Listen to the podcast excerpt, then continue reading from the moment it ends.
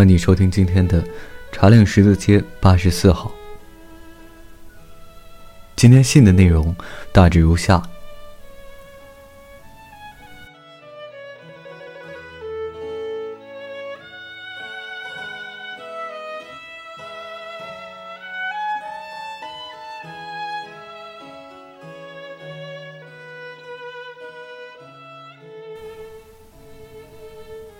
亲爱的塞西里，真是让老马丁先生大失所望了。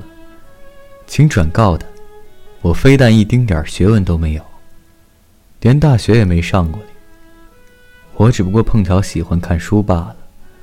说起来，还得感谢一位剑桥的学者奎勒库奇，是他让我在十七岁那一年一头栽进书堆里，从此不可自拔。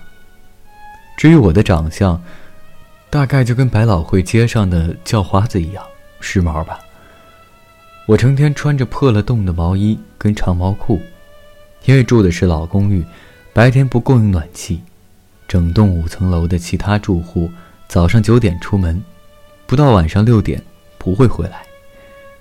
房东认为他犯不着为了一个窝在家里调笔杆的小作家而整天开着暖气。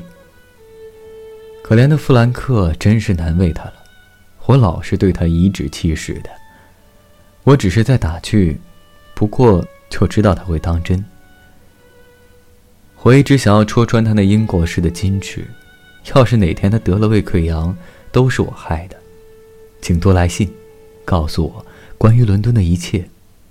我幻想着那一天快点到来，我步下轮船、火车，踩上布着灰尘的人行道。我要遍布伯莱克广场，逛进温伯街；我要置身在约翰多恩布道的圣保罗大教堂；我要跌坐在伊丽莎白据为阶下囚的伦敦塔前台阶上。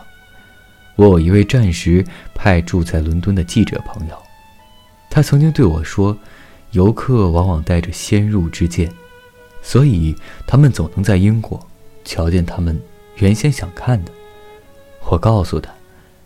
我到英国是为了探寻英国文学，而他这么告诉我说：“去那儿准没错。”祝一切安好，海莲汉夫。